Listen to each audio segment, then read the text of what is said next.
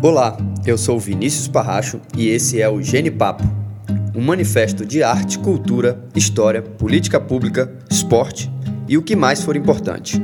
Um espaço para ouvir diferentes opiniões, entendendo que o diálogo é a base da democracia. Para refletirmos, a partir do sul da Bahia, sobre o nosso local, a nossa região e o nosso Brasil.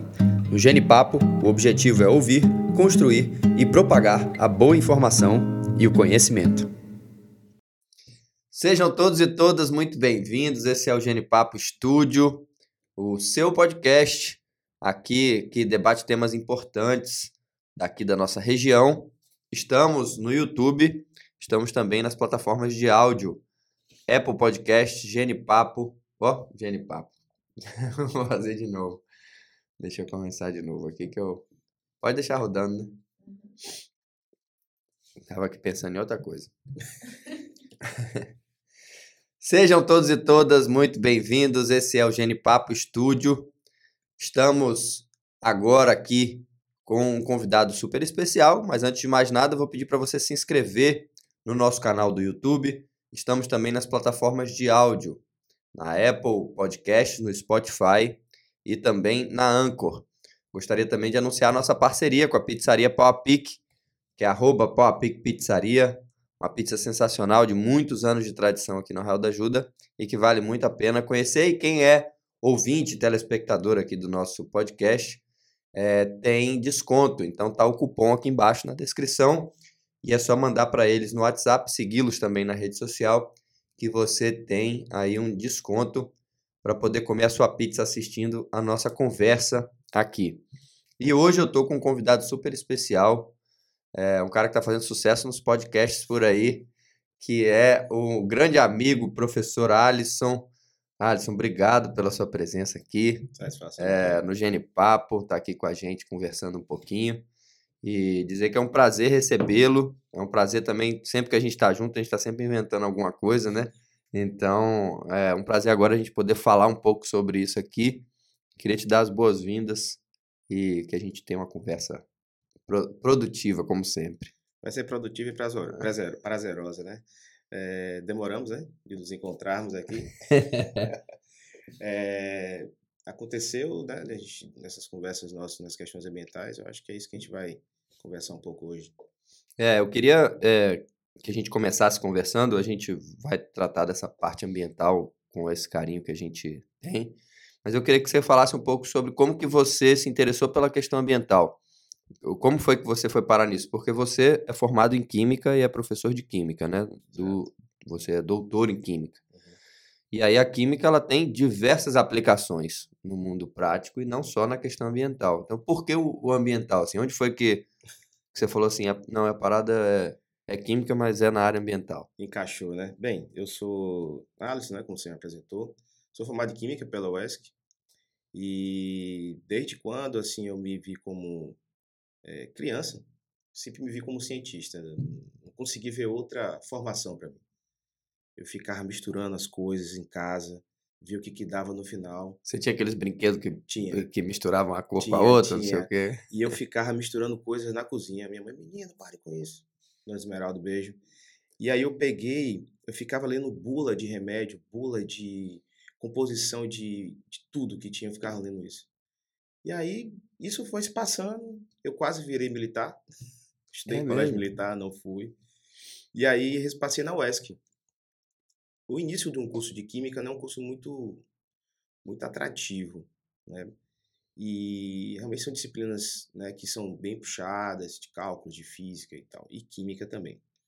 Quando eu comecei a fazer, o primeiro ano foi um, meio que um desastre. Né?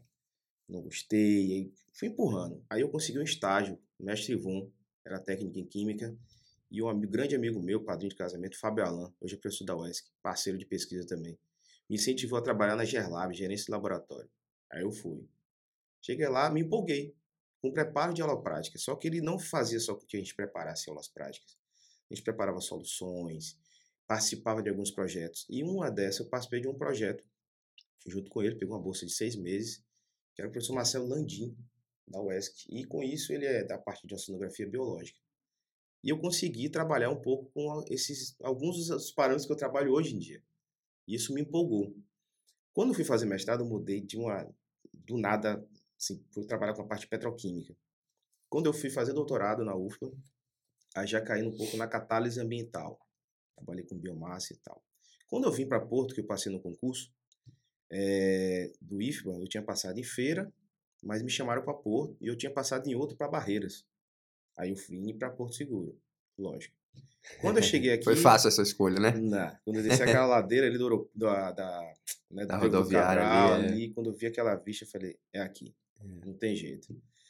E quando eu me vi assim, eu via uma necessidade de alguns, de alguns trabalhos nas linhas, nas linhas ambientais. Comecei a trabalhar com biomassa e tal, mas eu estava aquela de voltar a trabalhar com água.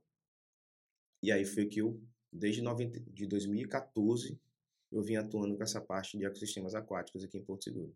Então, assim, foi mais nessa necessidade pulsante, né, de ver alguns rios aqui degradados que me deu essa vontade. E você tá aqui desde 2000 e Eu tô aqui, completei em 9 de julho, 10 anos agora. 10 anos aqui em Porto Seguro. Porto Seguro, 10 anos de IFBA, 10 anos de Porto Seguro. E não tem vontade de sair. Não, já casei, beijo amor. Gabi, já casei, já tenho muitos amigos aqui, muito. né? Eu enraizei.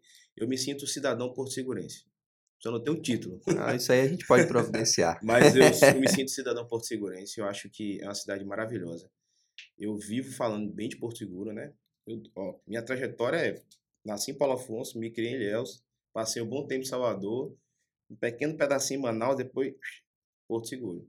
Então, assim, Então, é uma, eu rodei bastante, então Porto Seguro é um lugar sensacional de se morar. que legal, que legal.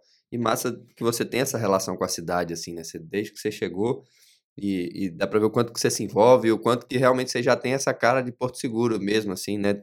Da, da galera, de todo mundo, é sempre muito maneiro de ver, assim. Eu, eu tô sempre acompanhando, seus amigos são os mesmos amigos dos meus, então eu fico vendo sempre, eu falo, você já é natural, né? Isso é muito legal.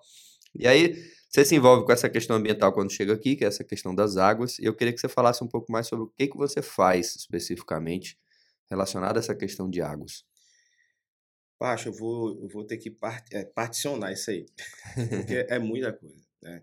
Mas esse projeto de água começou com alguns TCCs, né? O professor Marcos, eh, Marcos Bandeira, o professor Marcos Bandeira hoje em dia está em Camaçari, mas ele pertence ao corpo docente do, do mestrado que a gente tem associativo com a FSB, né? O Aham. Programa de Pós-Graduação em Ciências e Tecnologias Ambientais. E com isso, ele orientou alguns estudantes e acabei participando, ori- orientando também. Marcos, aí a gente começou a trabalhar com alguns parâmetros de qualidade de água. Meu primeiro trabalho aqui foi com o rio Buraém e o rio eh, dos Mangues. Foi a Gabriela, né? E a Keila. Keila hoje está no mestrado comigo, por isso que eu tenho que participar, porque tem muita coisa para falar. Então, nessa, o, a gente começou a iniciar a trabalhar nesses parâmetros. Alguns parâmetros de qualidade eh, não tinham reagentes, etc. Foi aí que eu conheci o Marcos Bernardes. Ele che- recém-chegado em Porto Seguro. Teve aqui também com a gente, Sei, conversou. assisti muito todo. bom. É, foi legal. Ali mestre eu sou fã. É, eu também. Número um. Ali eu escuto. E aprende, né? Bate cabeça e vamos nessa, né? Exatamente. E nessa brincadeira a gente começou uma parceria que é até hoje, né? Eu e o Marcos a gente tem. Marcos não é só um colega de trabalho, é um amigo também. E nós fizemos um trabalho justamente no Rio Boraim, porque ele tinha aprovado um projeto quando ele trouxe de lá da Unifei. Aham. E aí a gente começou a trabalhar essa parte do Rio Boraim. Ele trabalhando na questão oceanográfica física, né? E a gente tentando fazer alguns dados de parâmetros físicos e químicos. Legal. E aí você começou com essa análise do Rio Buranhém, que você comentou, mas hoje vocês já fizeram trabalho em boa parte dos cursos d'água aqui da cidade, né? Tá, vou citar alguns. É. Deixa eu contar. A gente trabalhou com os poços de Caraíva e com o Rio Caraíva. O Marcos também participou, o Caio. E foi com uma estudante chamada Raquel, Raquel Quinelato. Ela hoje está no doutorado. Foi que eu e- conheci, que a gente agora fez Isso, o gente fez o Pitinga, né? Pitinga.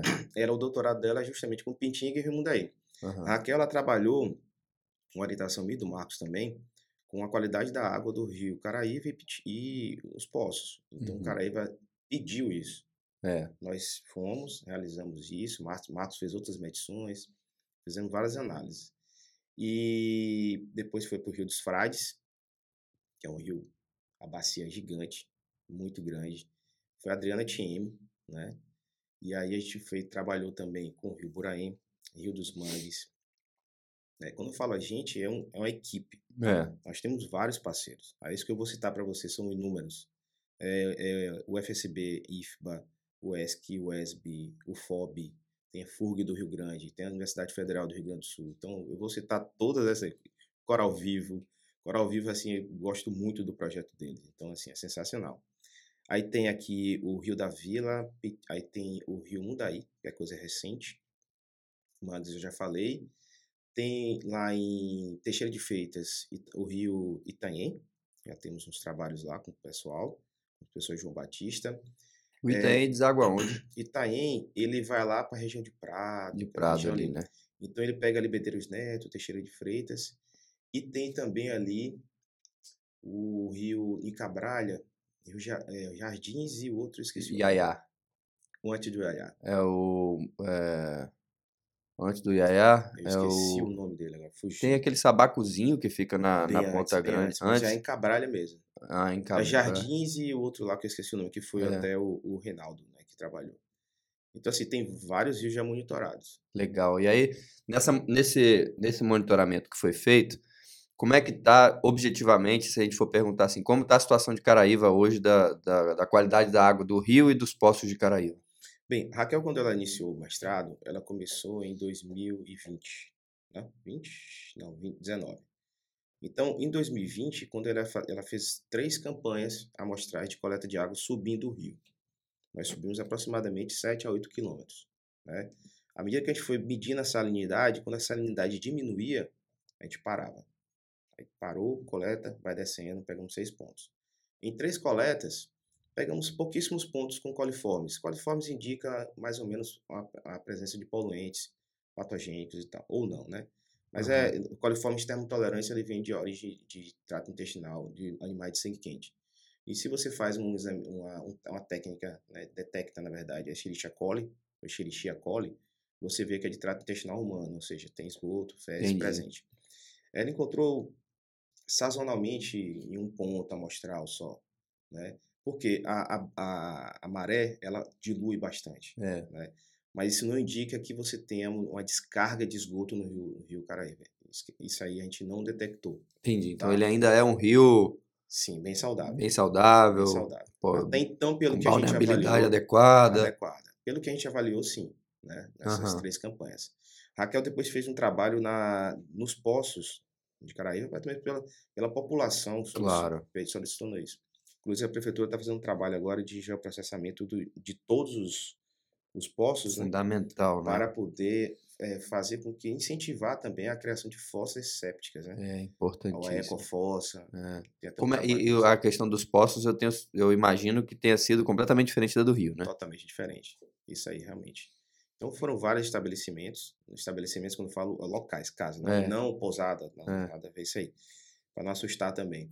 E muitos postos estavam com, com coliformes, então a gente usa a legislação vigente, né, que é a legislação para água subterrânea, e potabilidade, né, que é a 888, 888 2021. Então o que é que aconteceu? A gente encontrou em torno de 60% dos postos estavam contaminados, de 24, né? Olha só. Uma quantidade muito grande. Muito grande. É, nós passamos isso para o Ministério Público Federal, passamos, passamos o Ministério Público Federal, entregamos isso para cada, cada local que a gente visitou, fizemos uma, um laudo, entregamos, né? pegamos o. E, lógico, logo depois, assim, um tempo depois, a gente recebeu né, um, um Ministério Público querendo saber sobre isso. Inclusive, cita a dissertação tanto da Raquel quanto da, da Jocélia, que é uma servidora nossa, ela trabalhou a questão da saúde ambiental, né? E Porto Seguro detectou muitas coisas, inclusive a necessidade de um estudo de capacidade de carga. Uhum. Então, assim, Caraíva, ela, ela precisa somente de um, de, um, de um olhar nessa questão justamente de fossas. É. Fez isso, resolve o problema. É, porque a Caraíva teve um desenvolvimento gigantesco nos últimos anos, em especial depois da chegada da luz elétrica. Não sei se você conheceu lá antes da luz, da luz chegar, você chegou a conhecer? Não, não né? Não, não. Acho que foi 2007 mais ou menos, quando, quando a luz chegou. E, e aí a gente percebe esse crescimento. Então antes você tinha uma casinha ou outra, com uma distância um pouco maior, de repente Caraíva virou, né, aquele negócio travado, muitas casas, uma, é muito concentrado e muita gente sem fossa, né? Com, com aquela fossa que socava um buraco e, e aí o, os poços também cavados de qualquer forma, com super rasos também. Acho que esse. É...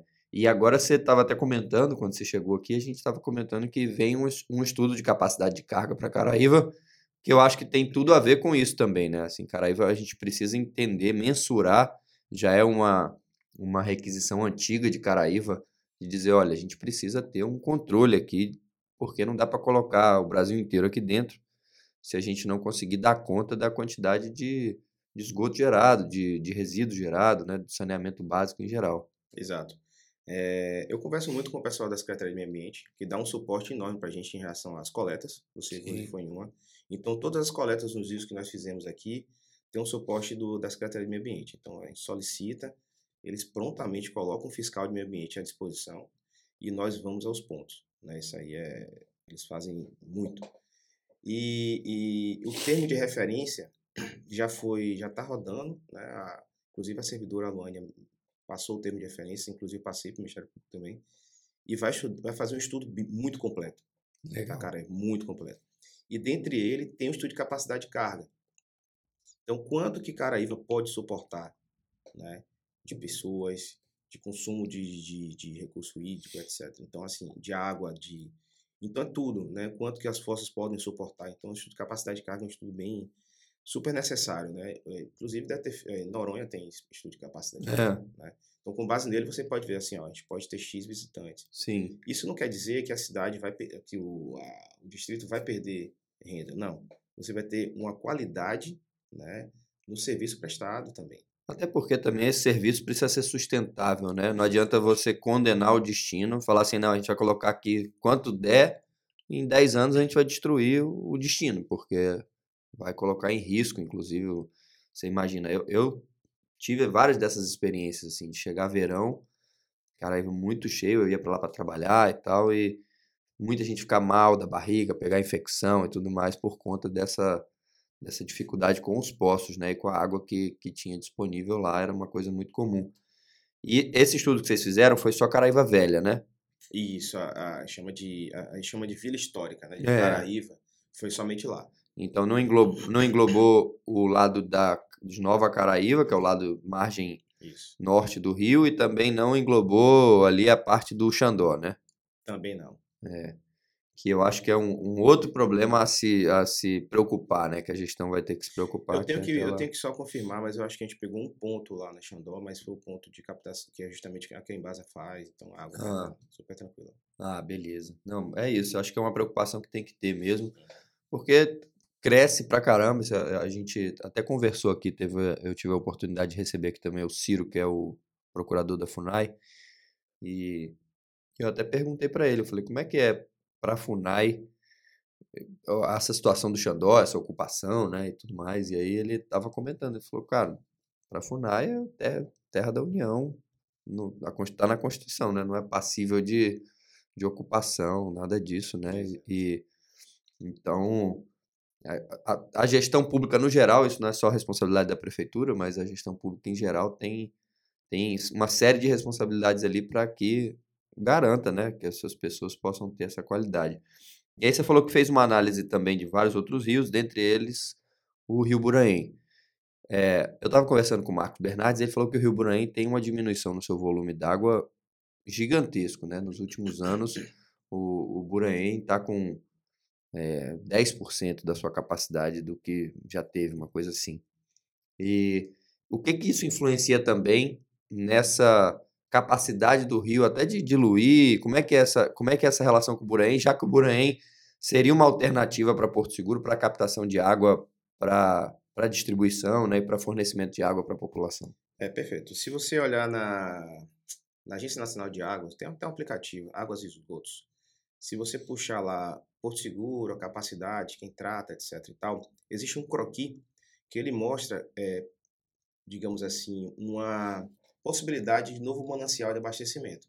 Né? Nosso, nosso abastecimento hoje é feito através do Rio dos Mangues. Ah, de Porto Seguro 7, né? Exatamente. Então, quando a gente puxa, o croqui está lá, né, justamente Rio Buraim.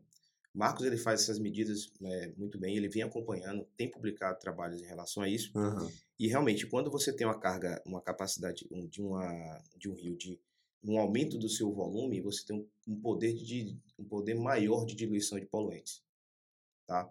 Como o Buraim ele sofre influência muito grande, né, por ser aquela porção estuarina do mar, acaba diluindo em partes, Aham. né?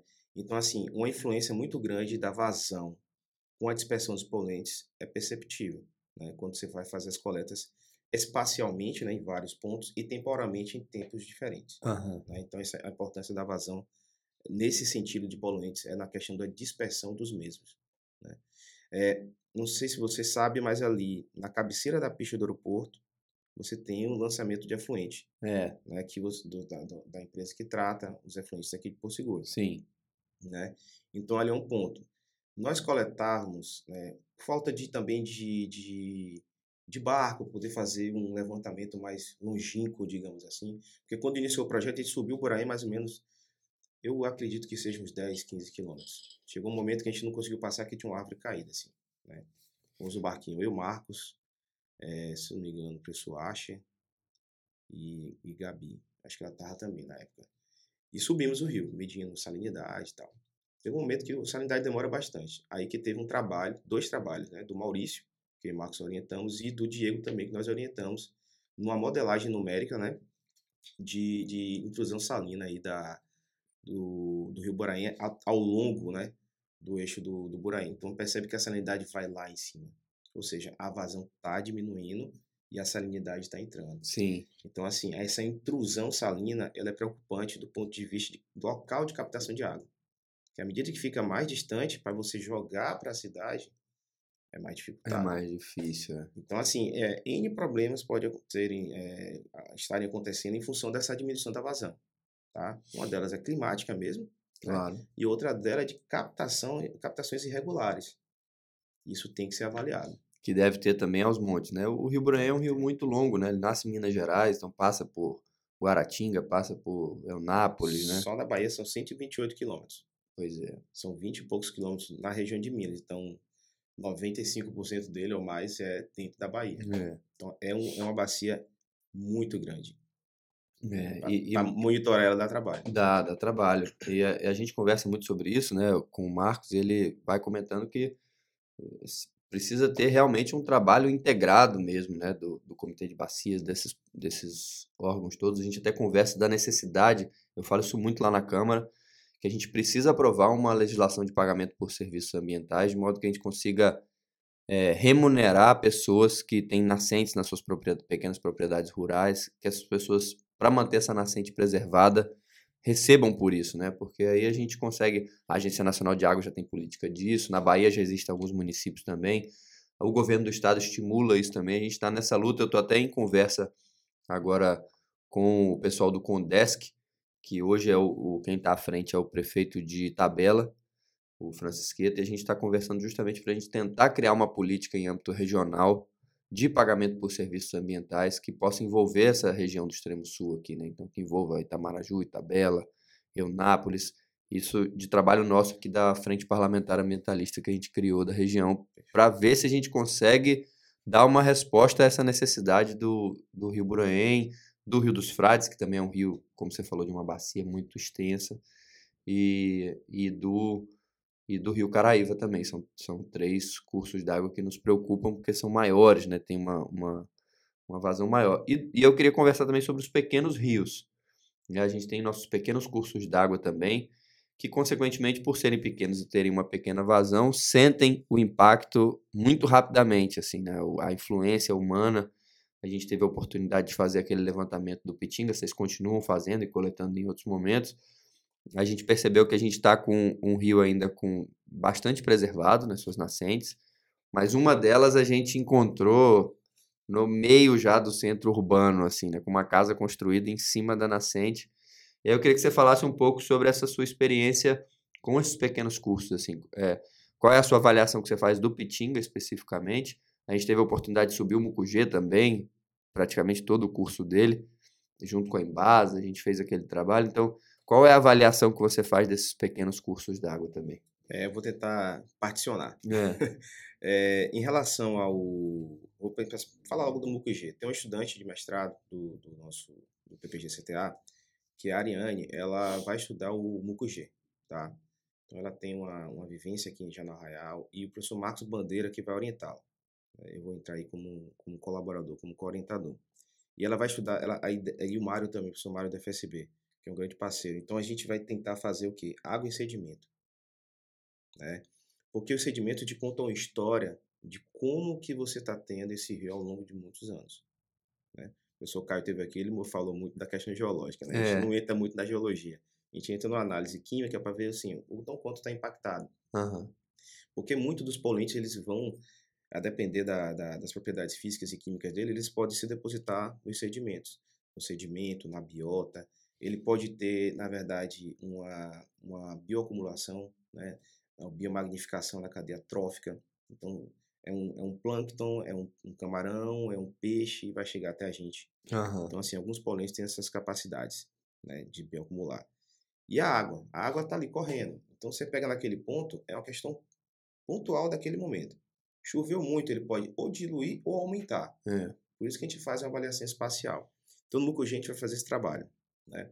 É, quando a gente pensa em trabalho, a gente sempre faz o, o, a questão do geoprocessamento um grande parceiro nosso, né, todos os trabalhos a gente tem feito juntos, é o professor Elfim da FSB, também faz parte do mestrado, e ele é especialista na parte de geoprocessamento. Então a gente sempre faz uma relação de uso do solo e cobertura vegetal. Né? Legal. Né? Então sempre correlaciona como que está aquele determinado ponto daquele curso do rio e como está a questão da mata ciliar, da ocupação do solo, se tem muita vegetação, tem pouca, se está pasto, se é, se é construção. Então tudo isso é levado em consideração. Temos aqui aprovado no, no âmbito do IFE um projeto, né, tem muitos professores envolvidos, Marcos, Elfin, meus estudantes, né, porque assim, tem que chamar dos meus estudantes, né. Hoje eu estou com é, um estudante de mestrado, que é a Keila, deixante eu falo do trabalho dela, tem o Lázaro, que está comigo há mais tempo, trabalha com cafeína, metais em água, e tem a Amanda também, que trabalha com oxibenzona, que fez um trabalho lá com o pessoal da, do Rio Grande do Sul, com o Coral Reef, né, que é o professor Leandro Godoy, que é oxibenzona lá no Recife de fora. Que é do protetor solar. É, que você quer conversar comigo. É, vamos Não falar é Rio, sobre isso aqui também. é. né? E tem estudante também de iniciação científica, tem a Ariane, tem o Wilson, então tem muitos estudantes que trabalham, né? E tem a Raquel, que eu estou orientando junto com o Elfin, lá no doutorado. Então, esse trabalho de uso do solo e cobertura vegetal é importante quando a gente correlaciona com a questão da qualidade. Então, o, o projeto que a gente aprovou foi rios urbanos, né? Então, como é que esses rios urbanos estão hoje em dia? Então, a gente está pegando justamente o Rio da Vila, que você já conhece, o Rio Mundaí, que você também já conhece, e o Rio dos Mangues.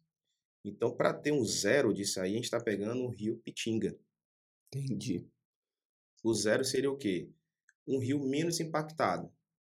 Então, quando a gente vai subindo, vai tentar pegar uma nascente nesses rios, por exemplo, o Rio da Vila, a gente vê que, ao, à medida que a gente vai descendo, ou seja, a jusante desse rio, a gente vai vendo a pressão urbana é, exercendo sobre ele. Então, determinados pontos eles vão mostrando mais, mais, polu, mais poluentes. Então, a gente tem feito um trabalho, foi feito um trabalho em 2018, 2019 com a, é, com dela, Sueli, inclusive aqui do Arraial. Ela fez um TCC aí na época, o Rafael também trabalhou comigo, o Ednei. Eles fizeram a quantificação em três momentos, em dois momentos, 18 e 19. Então tem um ponto bem no centro ali, na área bem urbana de Passos da Vila, que eu não vou falar, ele está bem impactado. Uhum. Né? Bem impactado. Então, quando você vê um rio assim, você tem a parte alta aqui, que tem as, as casas, você desce um boqueirão e aí tá passando ali embaixo. Então, tudo que vem lixivia e vai pro leito do rio. É. Né? Então, se você não tem mata ciliar, ele não retém. Então, vai tudo pro leito do rio vai impactar, por exemplo, numa zona costeira. É. Né? Então, assim, eu, eu, diria que o Rio da Vila, né? o Rio Mundaí, estão bastante impactados. Né? Eles estão impactados, inclusive é uma preocupação né, da Secretaria de Meio Ambiente, eles vêm falando sobre isso, vai ter um projetinho relacionado a esse monitoramento para ver ao longo de um determinado tempo como é que está e como mitigar isso. Sim. A mitigação vem a crédito. Pode ser um PRAD, pode ser plantação, plantar, chegar lá numa determinada região que você tem uma, uma, uma pressão urbana muito grande, verificar como é que está a fossa, a fossa, o tipo de fossa você está utilizando. Vamos colocar uma ecofossa. subsidiar. Então eles têm esse projeto macro. Assim, Legal. E a gente quer contribuir com isso. Legal. E aí, você estava falando sobre o Mucugê, a gente teve a oportunidade de subir o rio e a gente percebeu que o rio Mucugê ele praticamente não corre mais em épocas de estiagem. Ele deixou de ser um rio perene, né? Eu lembro muito bem do Mucugê, eu tomava banho no Mucugê quando era criança.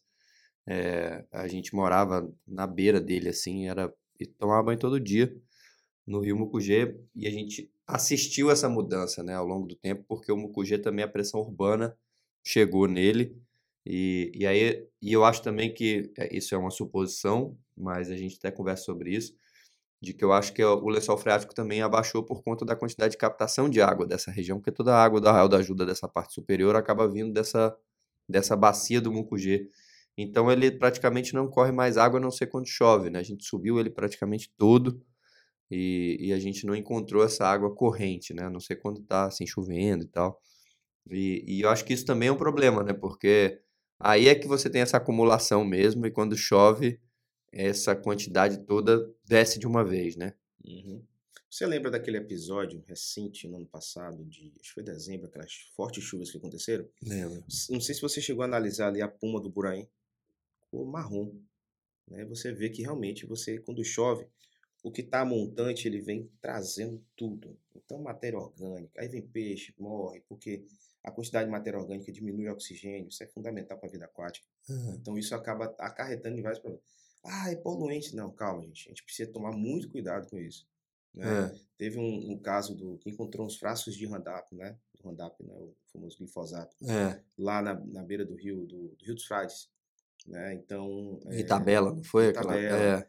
E que aquilo. Eu não sei qual foi o resultado que foi feito antes, mas a gente tem uma parceria com o professor José Domingos lá na, na UFOB. Ele faz análise de 36 pesticidas. Aí a prefeitura, o Max, inclusive, entrou em contato. Eu estava de férias. Max, ó, eu tenho frascos contaminados aqui, me manda que eu encaminho para o Neto. Aí mandamos, encontramos alguns né, pesticidas, mas não foi aquela coisa toda. Uhum. Então, assim, às vezes encontra o peixe morto, não quer dizer que o, o, aquele poluente, aquele agrotóxico ali, o defensivo agrícola, ele seja o causador. Né? Primeiro, o peixe pode, tem que ser uma quantidade muito grande. Né? Uma quantidade muito grande para causar morte momentânea. Ali é, instantânea. Ali Porque daquele... ali aquelas quantidades pequenas, elas vão acumulando no tecido do, do, do, do, do ambiente, do animal, do peixe. E ali, ao longo do tempo, pode causar um problema, né? mas nada assim muito profundo. E aí a gente fez essa análise também do Pitinga junto com a sua aluna e, e aí a gente identificou essa, essa qualidade, vocês estão até agora pegando o Pitinga como um exemplo, mas também não significa que pode descuidar, né? Porque como a gente viu, da, acho que são sete nascentes, ou seis ou sete, uma coisa assim, e, e uma delas a gente viu que já está bastante comprometida ali, né? Cada casa. Né? Ah, é, e aí é, na sua visão, o que, que precisa ser feito é, eh, para esses cursos, assim, para esses cursos d'água, para cada um deles? Você acha que tem como a gente pensar numa política de, de recuperação, de, de manutenção do que, dos que estão preservados e de recuperação dos que não estão? Eu costumo falar que é, o monitoramento é que nem você cuidar da sua saúde. Você não só você não vai cuidar da sua saúde no início da sua vida e no final. Você monitora ele ao longo dos anos tá? Eu acho que a saúde é, de um rio, digamos assim, ela é feita da mesma forma. Você tem que ter monitoramento constante, né? Esse monitoramento existe em legislações específicas para isso. Né? Você tem que ter pelo menos umas seis coletas durante um ano para ter uma frequência amostral legal. Então, assim, inicialmente um, um, um, bom trabalho de monitoramento, que é isso que nós fazemos. Né? Uhum. Todas as pessoas que eu falei contigo aqui são pessoas que trabalham nessa questão do monitoramento. Então, se você mantém, mantém um monitoramento contínuo, você sabe, ó, o diagnóstico será esse. Vamos trabalhar na melhoria dele? Vamos. É, pensa em fazer uma recuperação. Eu acho que o mais importante é a recuperação diária. É como eu falei, recuperou. Ah, está preservada? Vamos manter essa preservação. Vamos criar alguma lei de preservação dentro do município. É. Porque se você mantém, um, um digamos assim, um, uma nascente preservada, todo aquele rio ele vai ser o quê? recuperado, ele vai ter uma quantidade de recarga maior. Né? Você ter as laterais, digamos assim, que são as, as, as, né, a, as matas ciliares preservadas, você também conserva. Então, isso tem que ser tomado como prioridade. Uhum. Porque a cidade ela vem crescendo. Ela vem crescendo. Essas nascentes da Pitinga, né, nós sabemos que a especulação imobiliária é muito grande. É. Então, assim, é, a gente visitou lá aquela nascente maravilhosa. Eu sempre esqueço o nome dele. Do mestre Railson. Mestre, mestre Railson, perfeita, água cristalina, ele É. preserva aquilo ali. Então, isso tem que continuar. E tá, e tá na propriedade privada. É.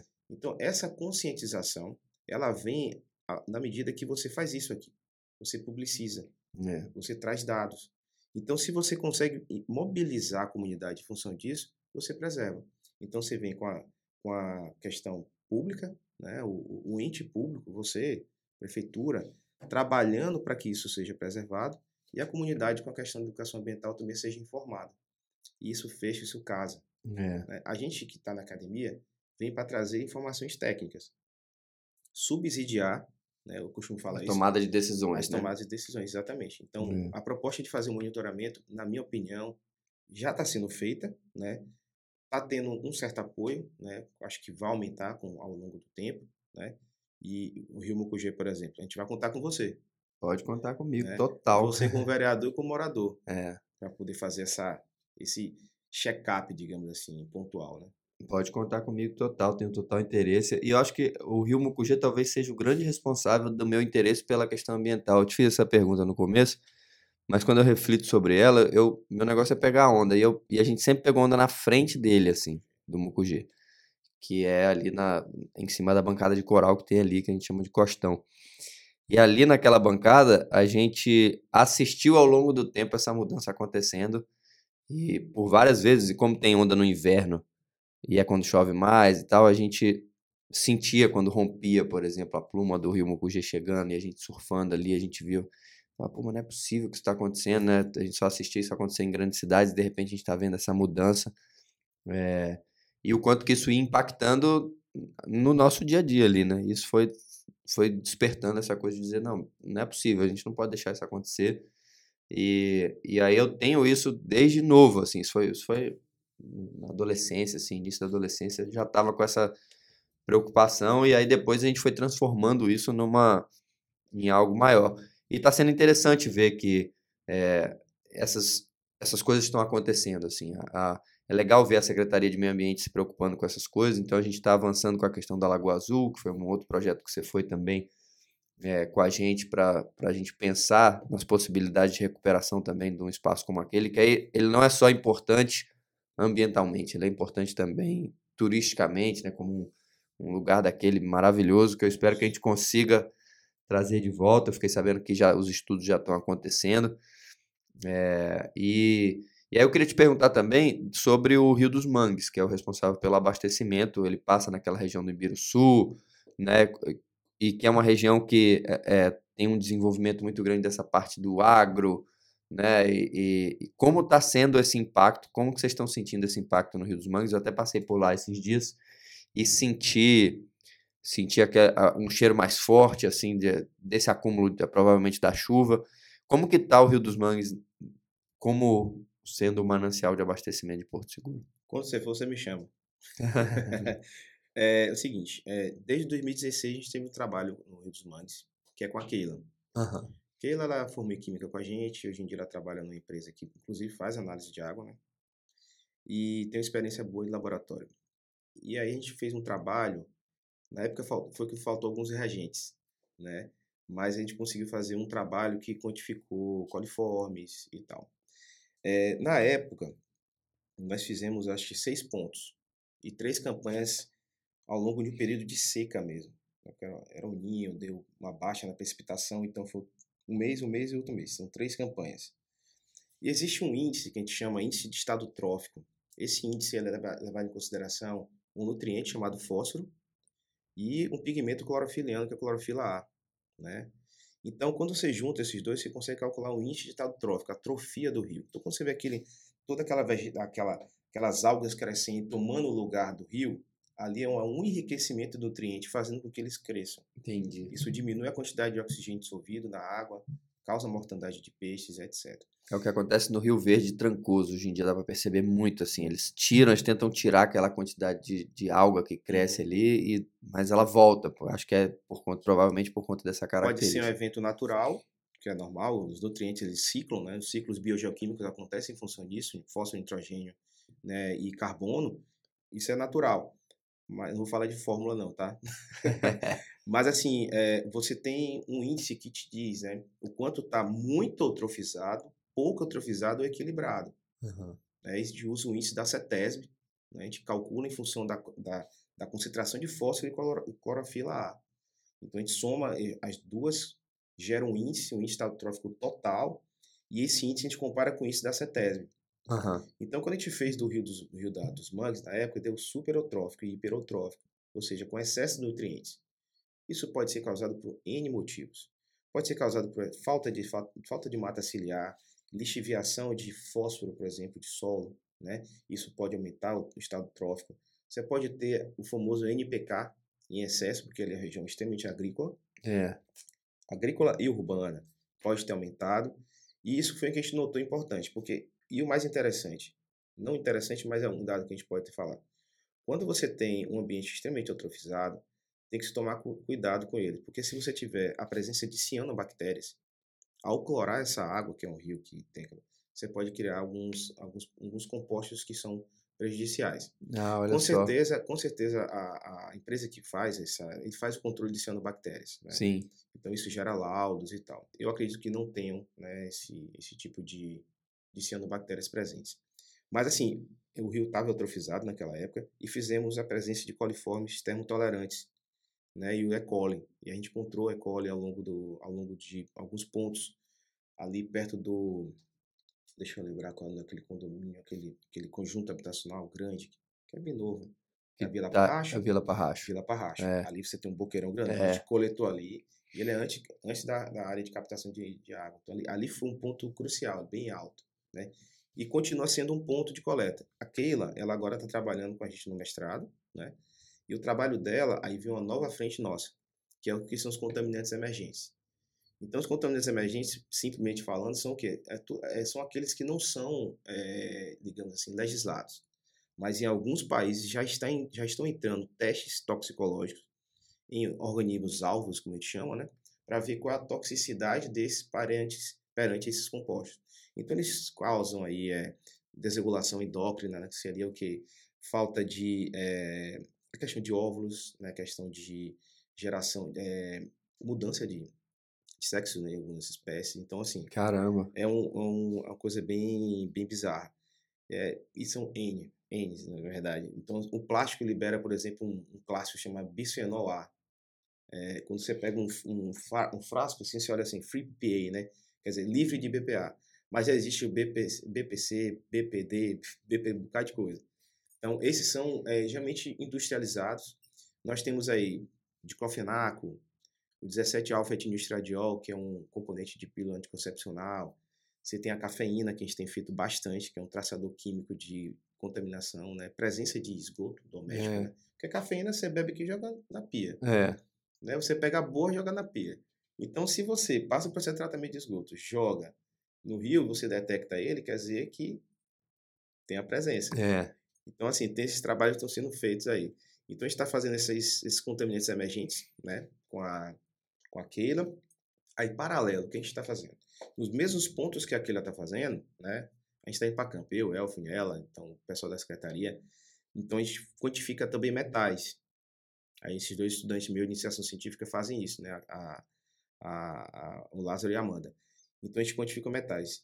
Quantifico metais, eu pego essa amostra também mando lá para o FOB de barreiras para fazer a parte de agrotóxicos, agrotóxicos, né? Uhum. E aí a gente detectou alguns, alguns pesticidas no Rio dos Mangues. Né? Por conta desse agro que tem ali acima, muito provavelmente. Região, uma região. Uhum. Então, assim, como você tem uma, uma, elevação e você tem a região baixa, lixivia, a chuva, você vai cair no leito do rio, né? E aí tem que eu estou comparando, estou tratando esses dados, estou comparando com a legislação, que é a CONAMA, né? Porque é um, um do tipo classe 2, né? Que é, após tratamento pode ser utilizada, e estou comparando.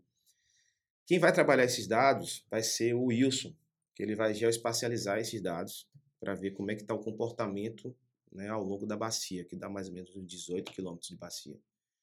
Então, assim, o Rio, o Rio dos Mangues é um, o nosso queridinho, a gente está é, trabalhando muito em cima dele. O Elfin também vem trabalhando muito nele. Né? E a gente tem juntado o esforço. O que, é que a gente vai fazer agora também? Pegar sedimento. Aí o Mário já vem para a gente poder fazer o sedimento e quantificar a parte de metais. Entendi. Essa parte de metais, a gente tem um equipamento, já, já comentei contigo, a gente conseguiu comprar ele através de emenda parlamentar. Uhum. Com o Durico, ele cedeu e a gente vem utilizando muito. Que legal. Muito, muito esse, esse equipamento. Né? Todos os dias a gente está quantificando metais. Fora outros trabalhos. Né? Lembrei de uma coisa, você falou sobre o Buraim, né? Teve um trabalho que foi orientado pelo, pelo Leonardo, numa especialização, dois trabalhos, da Thaís e da Talita. A gente participou dele. O da Thaís, ela, ela quantificou metais em folhas de mangue, daquela porção estuarina. Olha só. E a gente encontrou alguns metais. Então você vê que com o tempo também vai acumulando no próprio manguezal ali. Vai acumulando. E a gente também encontrou alguns moluscos bivalves naquela região também. Né? Um sururu, uma ostra, uma coisa assim, encontrou.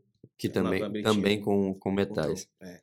Deve ser fácil encontrar também, inclusive, no, no, no, no caranguejo, no guamu, isso tudo ali, né? É, Porque... a gente, eu fui e voltei para se mostrar que, assim, você não trabalha só com água. Você pode é. ter todo aquele ecossistema aquático monitorado. É. Né? No, a única coisa que a gente não está fazendo, voltando para os mangues, é o zooplâncton. Ou a gente não tem feito isso ainda, mas tem uma, uma, uma aluna nossa da UESC, eu estou orientando, o professor Daniel, né? Que orienta ela, a Milka, ela está fazendo uma validação de método para quantificação de metais em, em, em plânctons. Uhum. Aí o professor Nadson, da, da FSB, a professora Catarina, fornece os, os plânctons, a gente faz os testes, faz a validação do método, tá, tá dando certo até uhum. então ela vai qualificar agora e a gente vai já ter um método pronto, validado, e esse método pode ser utilizado para camarão, a gente vai poder tentar adaptá-lo para peixe. Então a gente pode é, trabalhar uma cadeia trófica bem interessante. Quem faz muito bem isso, né, o professor Adalto Bianchini, uma referência para a gente, né? Então ele faz muito isso na, na FURG do Rio Grande. Então essa, esse estudo trófico, né? Uhum. Está fazendo esse trabalho lá na bacia do Rio Doce. Pô, legal, seria legal. Então o Rio dos Mangues é aquele, é, tem que ter uma atenção para ele, né? Tem que ter uma atenção, não sei como é que seria essa regulação na questão dos agrotóxicos, como é que seria essa questão da contaminação por metais, né? Tem um, um, um pouco de metal, não é extrapolado todo, mas isso pode ser até mesmo local, é questão da, do solo, tem N possibilidades, né? A gente precisa somente estudar isso. Uhum. Né? E aqui ele encontrou, né? Após um campo que a gente fez, esses contaminantes emergentes. A gente encontrou 17 alfa-etilneoestradiol, em uma quantidade, inclusive, razoável, digamos assim. Né? E isso pode colocar em risco quem bebe aquela água? Não, a princípio a gente não tem estudos né, falando é, dos danos que podem ser causados para os seres humanos. Uhum. A princípio, os contaminantes emergentes eles estão em estudos para poder ver se eles entram em processo de legislação. Entendi. A União Europeia ela está bem avançada nesse quesito. Ela vem falando justamente do, do diclofenaco. Né? O que é que acontece? O diclofenaco ele é um esteroide é um, é um, um usado muito para dor de cabeça, anti-inflamatório e tal. Então ele pode causar resistência né, em alguns tipos de, de patógenos que estão ali. Então isso pode causar algum dano lá na frente. Entendi. Então é, são estudos bem incipientes, mas que são é, têm sido feitos no Brasil como um todo. O que é que a gente tem feito? Todas as amostras de água de rio que chega para a gente, a gente faz cafeína. Então por quê? A gente quer mapear todos esses rios com cafeína. Entendi. Então imagine, a gente tem um banco de dados de cafeína em todos os rios. Né? Alguns rios, Pitinga, a gente não encontrou nada. É. Ah, não encontrou cafeína nele? Cafeína não. Na verdade, não encontrou nenhum contaminante emergente nele. Oh, que legal. Ou seja, a princípio a gente não está tendo é, um efluente doméstico naquela porção, naquela, uhum. na, em um daqueles locais que nós fomos, né? E nos outros a gente acabou encontrando um, aí acabou detectando, mas não quantificando. Assim, hoje tem um pouquinho aqui, mas o método não consegue quantificar. A gente passa, beleza, não controlou. Então, está sendo tabulado isso tudo, né? Uhum. O trabalho da Raquel é justamente os mesmos contaminantes emergentes. Diclofenaco, 7 alfa e cafeína. Legal. E aí, vamos fazer isso a todos os rios aí. Pelo menos a cafeína. Tá vindo de Teixeira de Freitas até, até a Pitinga. Já tá, você já tem algum trabalho nos rios ali do, da zona urbana de Trancoso? Seria o Rio Trancoso, o Rio Verde. Esses, vocês têm algum trabalho neles ainda Rio não? Rio da né? Barra também, né? Rio o Rio da Barra faz a divisa aqui entre Arraial né? e Trancoso. Eu acho que o Rio da Barra e o Rio Taípe são os que melhor estão preservados, porque nascem no Parque Nacional E, e eu acho que eles não cruzam por nenhum. É, eu acho que eles vêm realmente, são os dois mais. os dois melhor preservados, assim. Quando a gente passa ali para a região de Trancoso, aí não, aí você já tem tanto o Rio Trancoso quanto o Rio Verde, Rio Verde principalmente, já com características bastante, assim, dá para perceber já essa, esse impacto. Então, tendo a possibilidade no futuro, seria legal também incluir. Em 2023 vamos pensar nisso aí. É, seria legal. E, e aí eu queria conversar com você sobre os impactos dos protetores solares no, nos corais. É, isso é uma preocupação que já, já tem em vários lugares, a gente ouve muito falar sobre isso. Eu até já te procurei recentemente para a gente avançar com isso. É, muito importante que a gente busque conversando com os operadores de turismo, com, né, com todo mundo que faz esse, essas atividades, mas assim, a importância da gente legislar e adequar para que as pessoas usem protetores solares que, que gerem menos impacto, em especial no Parque Marinho do Recife de Fora, que é ali, tem uma importância tão grande, né? um berçário como aquele. Né? Bem, eu, é, quando falo noxibenzona, que é o BP3, né, é o principal componente, né, do, um dos principais componentes dos protetores solares. Como é que surgiu isso? Surgiu naquelas, naqueles workshops né, do Coral Vivo, no Rio, aqui no Arraial. Como eu faço parte do, do grupo, então, encontrei o professor Leandro Godoy. Leandro Godoy é sensacional, muito inteligente. Ele é o coordenador do projeto Riff Uhum. Ele, ele, é professor da Federal do Rio Grande do Sul. Aí ele, Alisson, vamos tentar quantificar a oxibenzona? Isso foi vindo, foi vindo, foi vindo. Aí a gente bateu o martelo, vamos desenvolver o método. Aí fomos desenvolver o método. Eu precisei ir para Salvador, laboratório do professor Jailson Bittencourt, lá da, da Química, e o aluno dele de pós-doutorado, o Matson. Aí eu aprendi uma técnica de pré-concentração, uma técnica que eles desenvolveram, uhum. então até patentearam e já publicaram os artigos.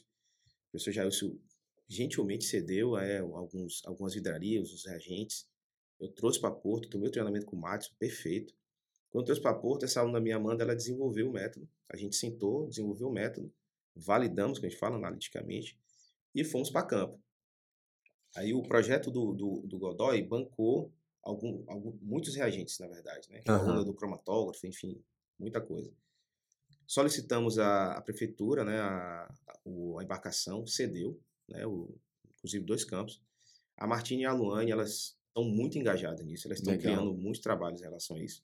Inclusive, quando a gente chegou lá, os fiscais, né, que ficam lá na, na eles recomendam nada de dentro, assim, antes, assim, não passem protetores solares antes de entrar aqui. Tem que ser com meia hora antes. Uhum. Mas a gente sempre encontra um ou outro passando protetor dentro da água. Assim. É. Aí o fiscal né, apita, não, não pode fazer isso.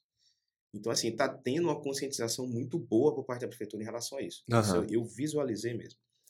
Pegamos, fizemos lá. Então, isso aí faz parte do mestrado né, de um aluno chamado Carol, que ele orientou, né? E a gente só fez validar um método, quantificamos e passamos para eles. Tratamos e escrevemos e ajudamos ela no tratamento. E está em fase final de redação do artigo. Né?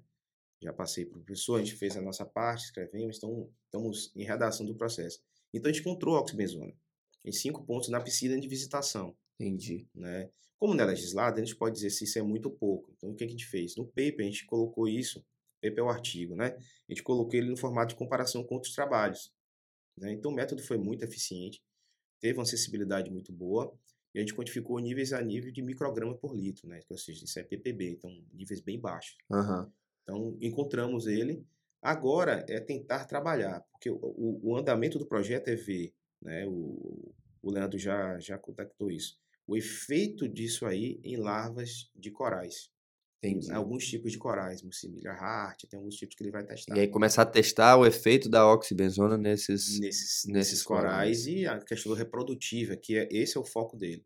Já tem, já tem bastante estudo sobre isso, assim, na, na, na, na academia, já produzido, para ter pelo menos um parâmetro de dizer, ó, realmente esse tipo de produto impacta significativamente na, na, Existem na reprodução. espécies, é, Vinícius, que são endêmicas aqui da região, né? É. Então ele quer testar justamente é, algumas Entendi. espécies que são endêmicas. Entendi. E aí você acha que é, é, existem protetores que não que não usam esse tipo de componente e esses componentes que têm essa agressividade toda, né? Tem, inclusive o projeto, o Reef Bank, ele, ele até cita isso, né? Eles, eles têm um projeto que eles têm uma malha que eles vendem, ajuda a manter o projeto, né? Bem interessante, né? inclusive até é, recomendo que visitem né, o Instagram dele, Riffbank, bem, bem fácil. E, e ele, ele, eles falam que eles citam vários tipos de protetores, inclusive a dissertação de Carol fala sobre isso. A dissertação de Carol não foi somente essa parte. O desenvolvimento, o desenvolvimento do método que a gente fez para quantificar foi somente uma etapa do, do trabalho dela. Uhum. O trabalho dela foi, ela fez um questionário, vai ser um trabalho lindo assim relacionado à percepção da do, dos visitantes quanto à questão da proteção dos ambientes coralinos, né? Então, assim, é, é, dá para perceber que existem alguns protetores, como, por exemplo, aqueles minerais com óxido de zinco. Tem uns que... Tem um professor Luciano, inclusive, lá no, no, lá no que ele faz parte do mestrado, que ele faz justamente um estudo sobre novos filtros solares, novos protetores solares. Legal. A base de plantas, de extratos de plantas da Mata Atlântica. Olha que maravilha. É, o trabalho dele é sensacional, então vai ter uma qualificação, inclusive, sexta-feira, quinta-feira, desculpa, da aluna dele, a Alana. Pô, que massa, tá vendo a importância de um. De, e eu espero que a gente consiga avançar com essa ideia. Uhum. Tenho certeza que com a Luane, com Martina lá, que são super apoiadores, a gente consegue fazer uma, um bate-papo sobre isso e, e, tentar chegar nessa possibilidade, fazer um, abrir uma, um diálogo com os operadores do turismo ali para ver se a gente consegue realmente restringir a utilização de determinados protetores solares para garantir uma, uma qualidade melhor dos corais ali, tanto do Recife de fora quanto do geral. Não sei se você tem acompanhado, até conversei com o Caio aqui sobre isso. Eles publicaram recentemente um artigo também sobre o, a Royal Charlotte Bank, né, que é a bancada dessa grande abrolhos aqui, né, dessa região como um todo, e, e a quantidade de, de vida a ser descoberta. Né? Tem espécies ali que muito provavelmente ainda sequer foram, foram identificadas pela ciência, a importância disso. Né? A gente está até debatendo isso bastante lá dentro do gabinete vendo como que a gente consegue também é, começar a debater isso e exigir, e como é uma, uma estrutura continental, a gente precisa ver até como que a gente discute isso em âmbito federal, né? Assim, como que a gente consegue provocar esse tipo de discussão para garantir essas proteções, né? E a gente ampliar essas, essas questões. Eu sou um grande defensor da ideia de que a gente precisa, em especial, foi como você falou, assim, os nossos rios já são protegidos por legislação federal, porque são áreas de preservação permanente, as suas margens também tudo mais, mas a gente sabe que a legislação federal tem uma dificuldade grande porque não tem fiscalização. Né? Eu acho que é importante que o município também assuma essa responsabilidade, é, crie unidades de conservação, crie áreas de proteção específica e, e comece a, a, a entender e a valorizar essas questões, porque se somos uma cidade também que vive do turismo, o impacto nos rios é um impacto direto na nossa economia, né? Então acho que essa é uma preocupação que a gente precisa ter e o trabalho que vocês fazem é sensacional para isso, porque foi como você falou, se a gente não tem informações técnicas do que, que realmente está acontecendo, a gente fica supondo. E aí, na suposição, a chance de errar fica sempre muito grande.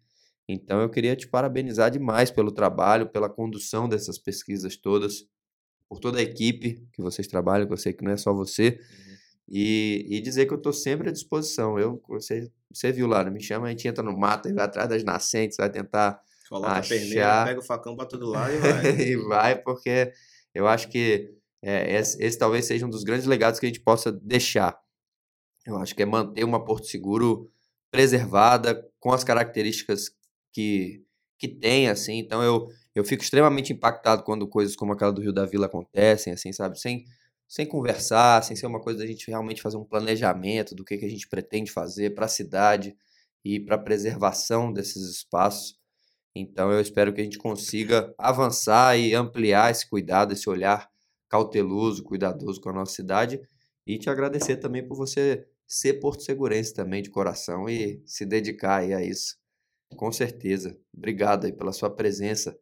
Quer falar mais alguma coisa? Ó, oh, agradecer a oportunidade de estar aqui tentando divulgar um pouco da ciência, né? Na verdade, a gente, como academia e servidor público, a gente tem que, é, digamos assim, transpor, né, as, os muros da academia.